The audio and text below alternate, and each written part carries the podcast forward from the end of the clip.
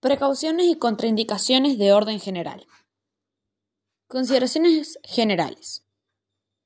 No vacunar en zonas donde se observen signos locales de inflamación. Respetar el intervalo mínimo entre dos dosis de una misma vacuna.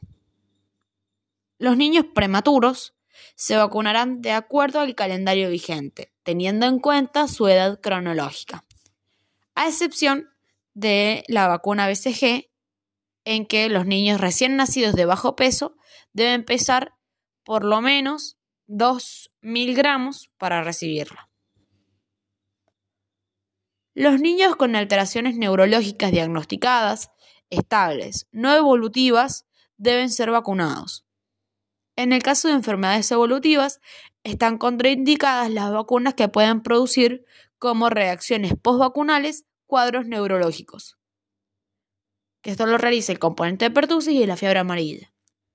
Como contraindicaciones a las vacunas, eh, bueno, decimos que es una condición de la persona que tiene riesgo aumentado de reacciones adversas serias a la vacuna. Esto indica que la vacuna no puede ser administrada. Son, eh, bueno, las contraindicaciones absolutas son reacción anafiláctica a una dosis previa de la vacuna o reacción anafiláctica previa a componente de la vacuna. Falsas contraindicaciones. Reacciones leves a dosis previas de difteria, tétanos, pertussis. Eh, enfermedad aguda benigna como rinitis, catarro, diarrea. Tratamiento antibiótico y o fase de convalescencia de una enfermedad leve niño en contacto con embarazadas, niño que ha tenido contacto reciente con una persona con patología infecciosa, lactancia, historia familiar o individual de alergias inespecíficas, historia de alergia a los antibióticos contenidos en las vacunas, salvo reacción anafiláctica, historia familiar de convulsiones con difteria, tétanos o pertussis o sarampión, rubiola, vaperas, historia familiar de muerte súbita en el contexto de la vacunación difteria, pertussis, tétano, antecedentes individuales de convulsiones febriles, enfermedad neurológica conocida, resuelta y estable o secuela de enfermedad neurológica, desnutrición y niño en tratamiento con bajas dosis de corticoides por vía oral o inhalatoria. Inmunocomprometidos.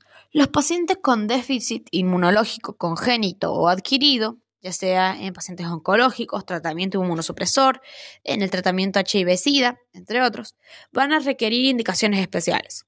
En general, no deben recibir vacunas bacterianas o virales vivas y cada paciente debe ser evaluado en forma individual por el médico tratante. Las vacunas inactivadas no pueden replicar, por eso son seguras para usar en estos pacientes.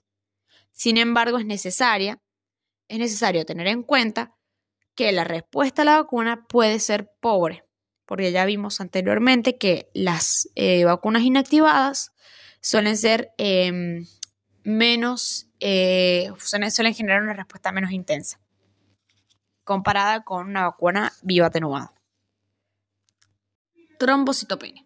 Los pacientes con púrpura trombocitopénica pueden tener riesgo de exacerbación, de exacerbación de la trombocitopenia luego de la vacunación con triple viral o durante la infección natural por sarampión o rubiola.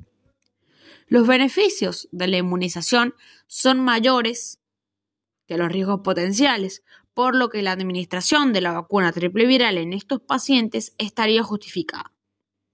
Sin embargo, está contraindicada una ulterior dosis con triple viral si la trombocitopenia estuvo asociada temporalmente, es decir, en las seis semanas posteriores, a la administración previa de esta vacuna. En estos pacientes es conveniente realizar serología para evidenciar la inmunidad para sarampión o rubéola.